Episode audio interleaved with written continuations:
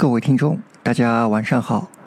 上一集介绍了认知的两种模式，自主模式作为我们默认的认知模式，由于使用较少的资源，喜欢走捷径，又被称为认知的吝啬鬼，而这是由进化所决定的。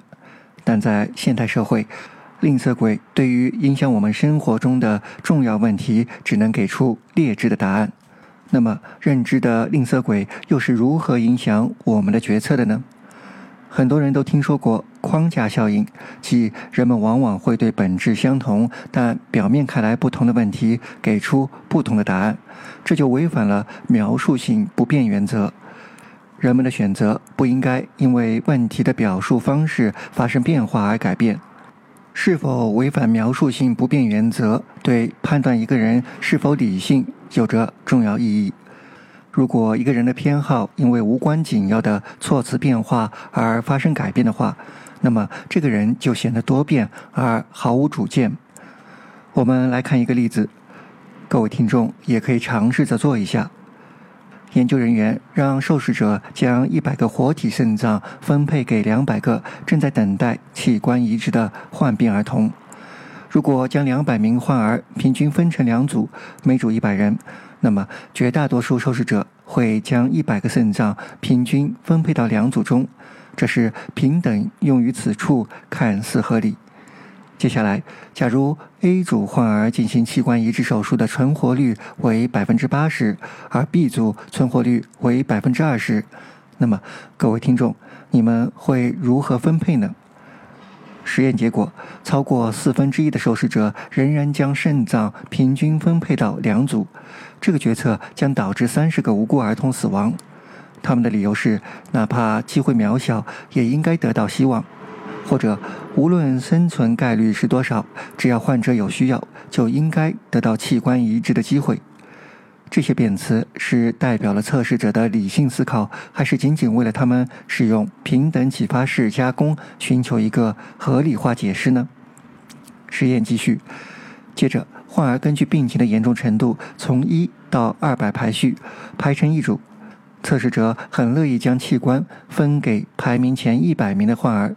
但是如果把排名前一百名的患儿称为第一组，后一百名称为第二组，则很少有人愿意彻底放弃第二组。研究发现，仅仅是“组”这一个字，即可触发某些测试者的平等启发式加工。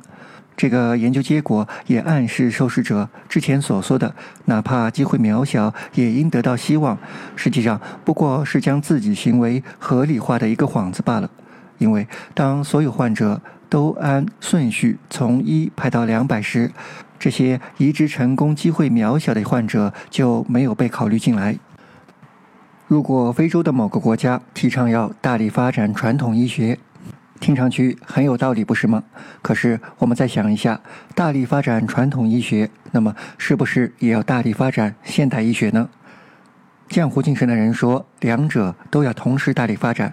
可是，如果总体资金固定的情况下，加大一方的投入，势必影响另一方。同时大力发展，势必两边都得不到大力发展。所谓的大力发展，就成为一句空话。那么，我们要如何分配资金呢？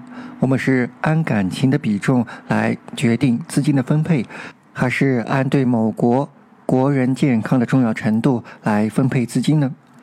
大力发展某某，很可能就意味着要以削弱另一方为代价。这样看来，大力发展传统医学是否还有道理呢？最近，某国的个人所得税调整，起征点调高了。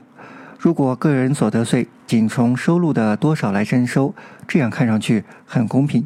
但是如果考虑到高收入者的开销远高于低收入者，高收入者创造了更多的就业机会。高收入者由于有更多的选择，并不完全依赖于公共资源，如可以不使用公共交通而自己驾车，可以不使用公立医院而去私立医院，孩子可以不进公立学校而上私立小学等，而低收入者更多的依赖公共资源。从谁使用谁负担的角度，是不是仅从收入来决定税收就不太合理了呢？如果考虑到家庭综合收入等其他因素呢？如果我们仅被收入这个框架限制住，那么我们会认为现有的税收是合理而公平的。如果我们看到更多的框架时，如何公平的收税就是一个难题了。难道我们是要做梁山好汉，要劫富济贫吗？最近十一黄金周，微信、微博、新闻都在报道各地人满为患。游客花了与平时相同的票价，可是他们得到了相同的服务和旅游体验了吗？很多人都反对景区节假日提价。如果从游客的旅游体验来看，为了获得与平日一样的服务，涨价是否又合理了呢？反对涨价的人是否也反对淡价的时候景区应该降价呢？还是他们反对市场经济，反对无形的手对价格的调整呢？为什么我们的决策会受到框架效应的影响呢？框架的基本原理是对给定表达方式的被动接受。呈现给测试者的框架好比是一个对焦点，测试者在之后进行的思考或者认知加工都是基于这个对焦点展开的。如果选择其他框架进行重新对焦，会花费更多的心力。因此，为了避免受到框架效应的影响，就需要我们从多个角度去看待问题，学会习惯性的打破框架，并由自己来重设框架。当别人告诉你数字时，你要问一下概率或百分比是多少；当别人说存活率时，可能要想一下死亡率；当别人提到收益，你要考虑一下风险是多少，收益是否合理。当别人说用这个方法可以测出你是否有病，想一下赵本山的小品：快速蹲下站起来十次，是不是每个人都头晕？如果不想被人设计，那么多想想，多从不同的角度考虑，保持戒备心没有坏处。在一些所谓的割袍断义的话题争论中，双方都会认为对方没有以公正的眼光看待自己所提出的证据。那么是不是这样呢？我们是否会因为自己的立场而在不知觉中有所偏心呢？我们来看这个研究实验，给受试者阅读以下内容。根据美国交通部发布的一项综合调查表明，某德国品牌汽车在交通事故中致对方驾驶员和乘客死亡的数量是其他品牌家用汽车的八倍。美国交通运输部现在考虑对该德国品牌汽车颁布销售禁令。受试者看完这段材料，需要在同意或不同意的程度表上回答以下两个问题：一、美国是否应该禁止销售该德国品牌的汽车？二、美国是否应该允许该德国汽车继续在街道上行驶？结果发现，百分之七十八点四的受试者认为应该禁止销售，百分之七十三点七的受试者认为不应该允许该车继续在路上行驶。注意，这种关于汽车交通事故的统计数字是真实存在的，但是不属于德国品牌汽车，而是属于福特探险者汽车。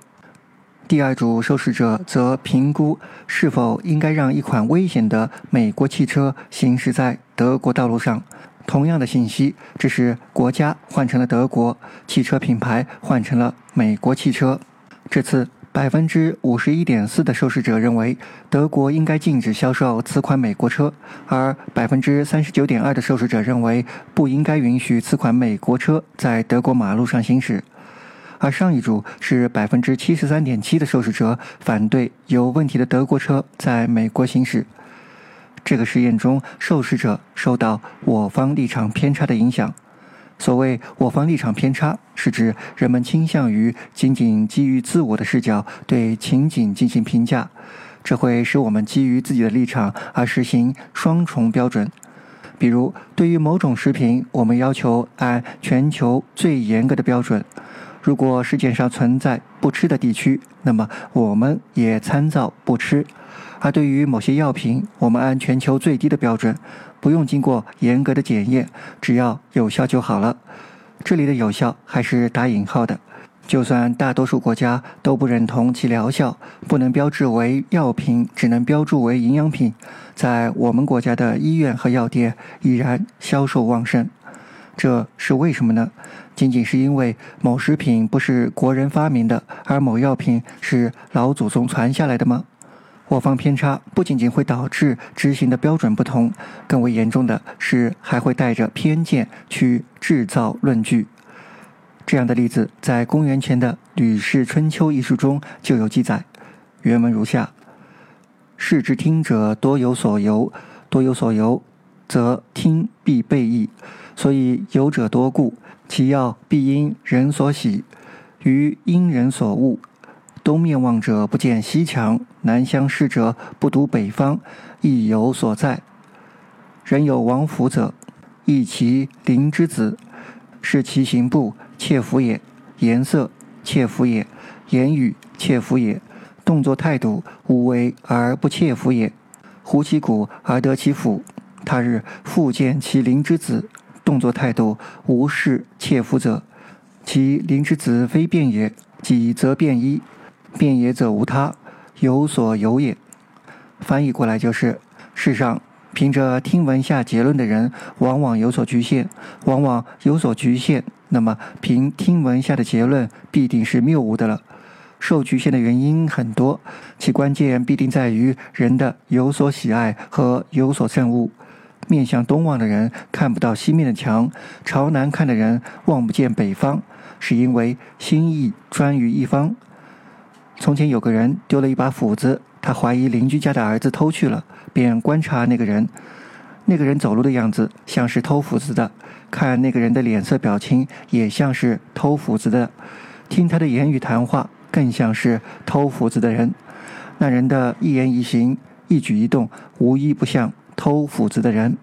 不久后，他在翻动他的谷堆时发现了斧子。第二天又见到邻居家的儿子，就觉得他的言行举止没有一处像是偷斧子的人。他的邻居儿子没有改变，他自己却改变了。他改变的原因没有别的，是因为原来有所局限。陷入我方立场是非常可怕的，会虚构出支持自己观点的证据来，这严重的影响了我们建立正确的信念。在辩论中，很多人都只能提出观点，而提不出确实的论据。他们的论点是建立在空中楼阁之上的，就如穿着一件皇帝的新衣而不自知。为什么我们会不自觉地陷入我方立场的偏差之中呢？因为从他人立场考虑问题是很耗资源的一件事情。如何避免陷入我方立场偏差呢？《吕氏春秋》不仅提出了问题，还给出了方法。原文如下：故虽不疑，虽已知，必察之以法，窥之以量，验之以数。若此，则是非无所失。而举措无所过矣。翻译过来，因此，虽然不怀疑的事，虽然已经知道的事，都一定要用法度去查量，用度量来窥度，用数数来检验。如果做到这样，就不会是非不分，举措不当了。在《思考的艺术》一书中，第四章“做一个批判者”中，也给出了很多不错的建议。感兴趣的朋友可以搜索一下。我方立场还会导致过度自信。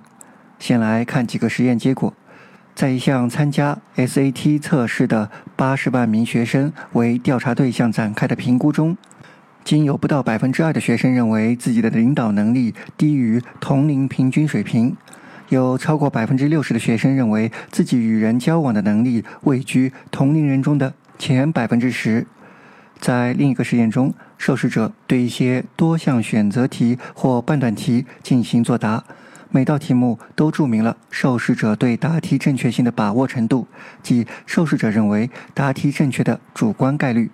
如果主观概率与实际的正确率差距较大，未达到一一对应，那么它就不能成为具有知识理性。实验结果显示，受试者说有百分之一百的正确，实际只有百分之八十八。有百分之九十，实际大概是百分之七十五；有百分之七十到八十的时候，实际只有百分之五十左右的准确率。为什么会出现过度自信偏差呢？部分源自于我们对首先跳出脑海的念头的执着。过度自信的原因是未能找到自己错误的理由。为什么我们找不到错误的理由呢？记得前面提到的框架效应以及我方立场吗？甚至我方立场还会创造证据。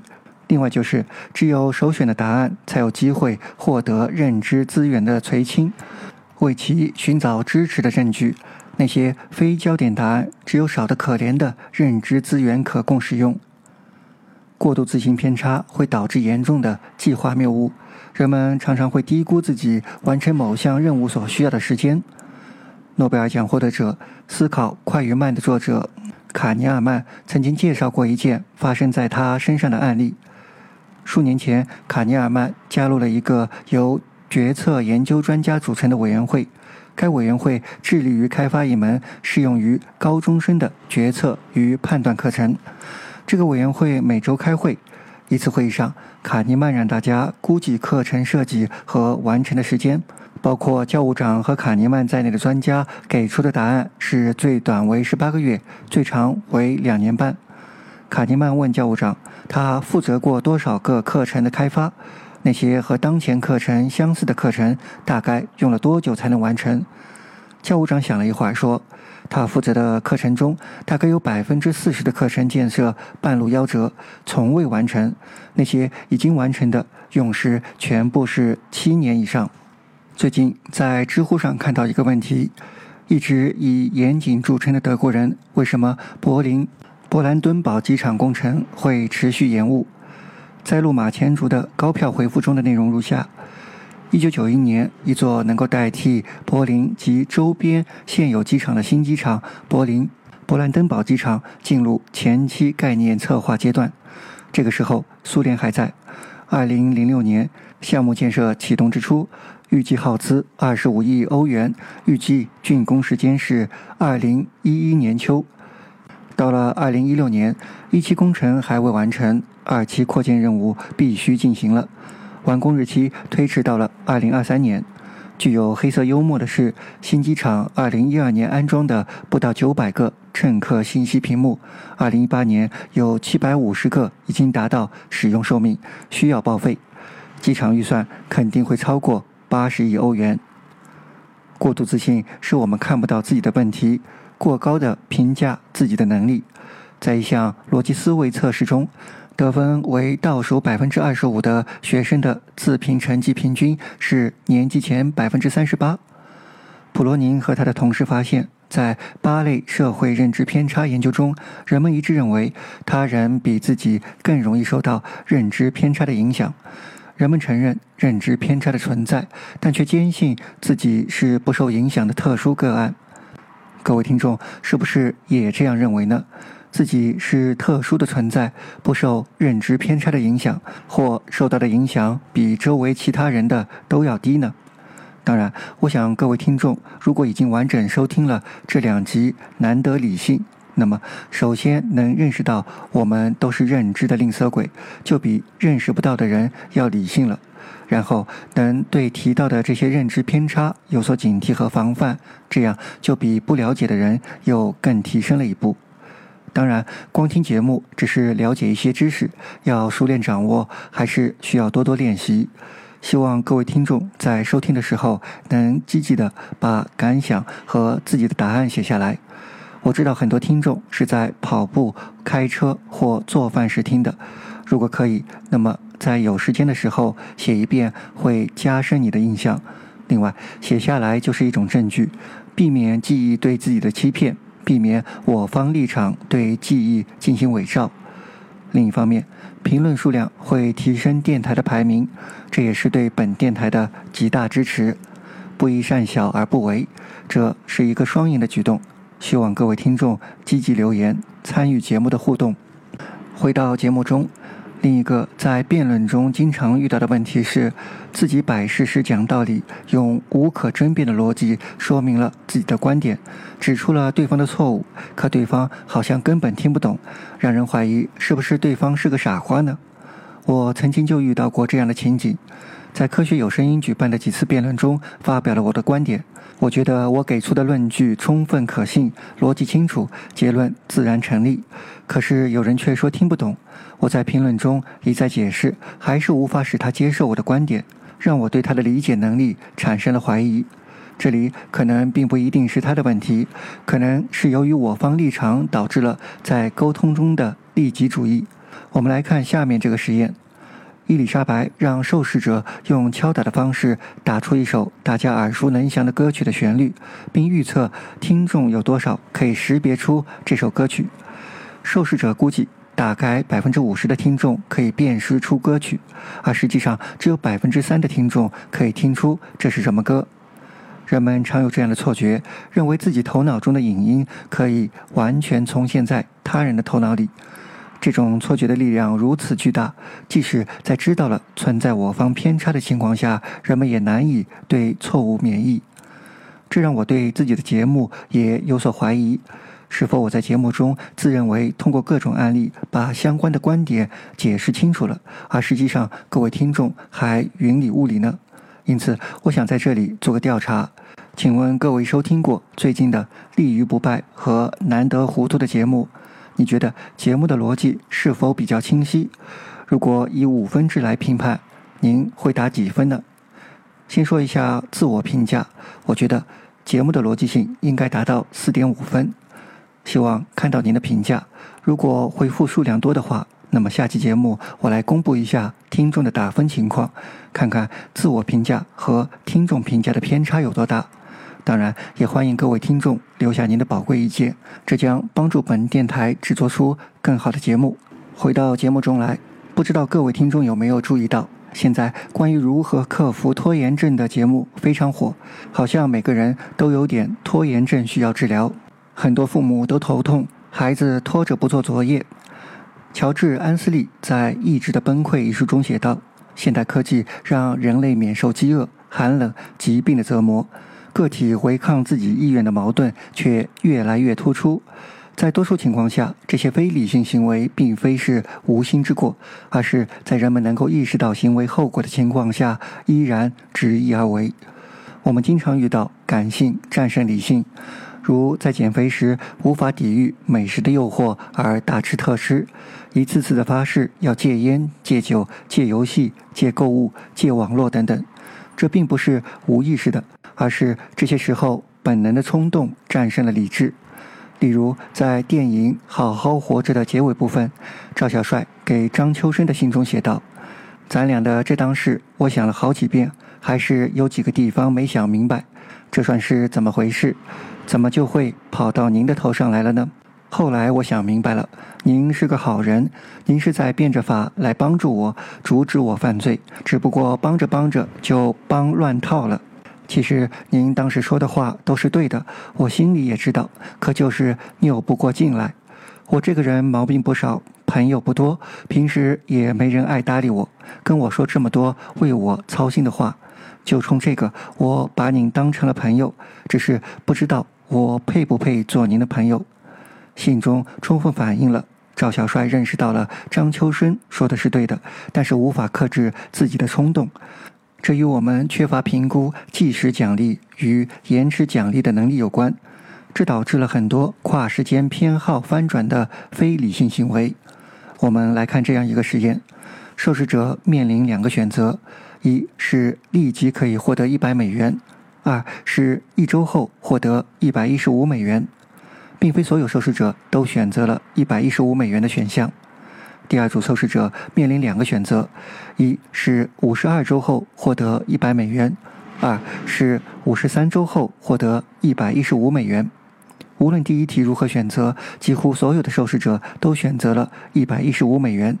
那么，之前选一百美元，之后选一百一十五美元的受试者，他们的偏好排序发生了不一致。如何抵抗短期的诱惑呢？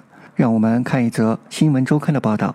作者向读者讲述了爱德华夫人参加二零零四年总统选举期间的一则轶事。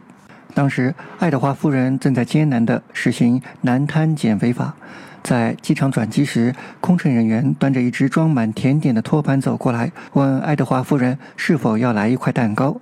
爱德华夫人回答道：“我的答案是好的，但是如果你端走它们，从长远来看，我会更开心。”为了对抗意志力薄弱的问题，心理学家提出了捆绑策略，即为了增强长期目标的动机性力量，对问题进行重塑，使得他有实力与短期的本能欲望搏斗一番。我们可以用语言为工具来设定规则，以将未来可能做出的所有行为都捆绑在一起，进而使个体可以获得足够强大的动机性力量，以压制当前可能对长期目标产生威胁的行为。当减肥时想吃一块蛋糕，想着明天再开始减肥。就可以把这件事重新定义为：今天吃一块蛋糕，意味着未来的每一天我都会吃一块蛋糕，也就意味着威胁到了长远的减肥计划。通过放大一块蛋糕的损失，以此对抗强烈的计时愿望。这个将引出下一集的重要内容：心智程序缺陷，即个体想要压制吝啬鬼，但是苦于没有学习恰当的心智程序，而导致非理性的行为发生。在结束自主性加工的内容前，再介绍一件我刚意识到的事情。最近我在看一部美剧，名字叫《良医》的《Good Doctor》，讲述的是一个自闭症患者拥有高超的医术的故事。如果你问我是否愿意有病找他来医治，我的回答肯定是非常愿意。但是我突然发现，我被认知的吝啬鬼误导了。所有剧集都是在展示这个医生的优点，甚至其缺点在某些情况下也成了优势。剧中回避表现了可能存在和产生的严重问题，这就如同框架效应一样，对我的认知产生了误导。通过这个例子可以看出，如果不警醒，那么无论学习了多少都不会起作用。现在，我想问各位听众两个问题：问题一。你是否愿意让一位非理性的医生为您治病？他说能治好你的病，但是理由听上去像是编造的。问题二：当您生命垂危时，您的医生都说没有办法了。这时候，这位医生说他可以治好你，还是相同的解释，您会如何选择呢？最后总结一下今天的内容：一、框架效应影响我们的决策。二，我方立场偏差，甚至会编造证据。三，我方立场导致过度自信。四，我方立场导致沟通中的利己主义。五，缺乏评估即时奖励与延迟奖励的能力，表现为意志力差，可以通过捆绑策略来对抗短期的欲望。今天的内容就到这里。如果各位听众觉得本节目内容不错，请点赞评论。如果各位听众觉得本节目内容也会对您的朋友有所帮助和提升，请积极转发推荐。如果各位听众愿意更多的支持本电台的持续发展，欢迎关注微信公众号“建心不艰辛”。最后，感谢各位的收听，各位听众晚安。